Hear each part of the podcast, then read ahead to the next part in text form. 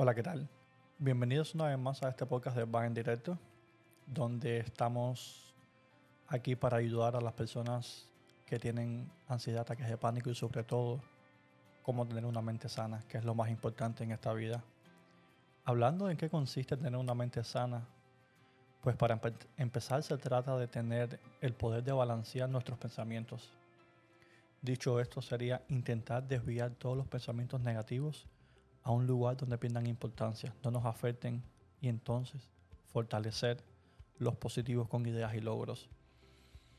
Hace un tiempo me di cuenta de que una de las formas más fáciles para, para lograr tener una mente sana era el evitar compararme con otras personas. Me fue difícil porque ya que es parte de nuestra naturaleza y nosotros mismos como sociedad desde pequeño estar comparándonos. Desde pequeño nosotros mismos o nuestra familia siempre nos comparan con otras personas. Me acuerdo yo cuando pequeño que yo quería tener algo que tenía un amigo mío y no, yo quiero tener eso mismo. Y así sucesivamente, entonces cuando era más grande, eh, nuestra familia nos comparaban, no, tú tienes que ser como fulano, tú tienes que ser como Pepito, tú tienes que sacar las calificaciones de Pepito. Entonces, y aún así de grande, nos seguimos comparando. Y ahora es, yo quiero tener el auto que tiene mi vecino. Si yo tengo, si yo trabajo en lo mismo que él, porque no puedo, no puedo vivir la vida que tiene él. Si yo tuviera lo que tiene él, mis metas serían mejores o estarían más cerca. No, eso no es así. El punto está en que cada persona tiene su línea de tiempo.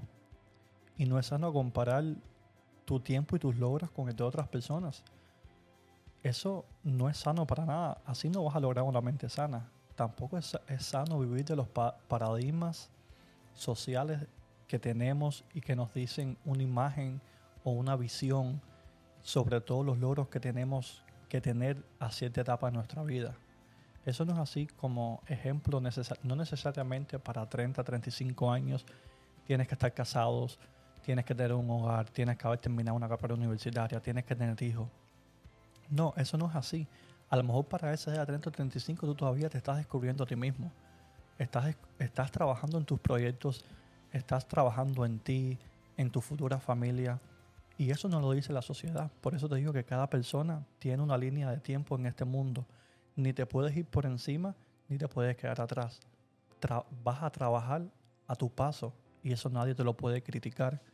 Por eso no puedes sentirte mal absolutamente para nada. Tú tienes que trabajar en tus planes a tu manera, a como te sea feliz, a como te sientas a gusto. La realidad para mí es que la felicidad está en valorar y vivir intensamente cada etapa de nuestra vida. Y eso solo lo podemos apreciar cuando tenemos una mente sana. Entonces, ¿cuál es mi consejo para ti hoy? Te invito a que a partir de ahora dejes de compararte con las demás personas vive tu vida, sé feliz. Si te vienen a comprar, si te vienen a decir algo, no le hagas caso, no permitas que esos pensamientos negativos te afecten a tu vida. Ponlos en un lugar que pierdan importancia y fortalece tus positivos como dijimos antes. Celebra tus, tus logros, aunque sean pequeños, celébralos, apóyate a ti mismo y enfócate en cada triunfo que tengas en tu vida. Recuerda que eres único, y que compararte con otras personas pierdes todo el valor que tienes para ofrecerte a ti mismo.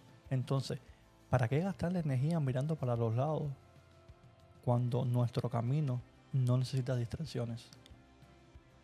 Espero que les haya gustado este podcast. Como siempre, ha sido un placer para mí otra semana más y nos vemos en el próximo.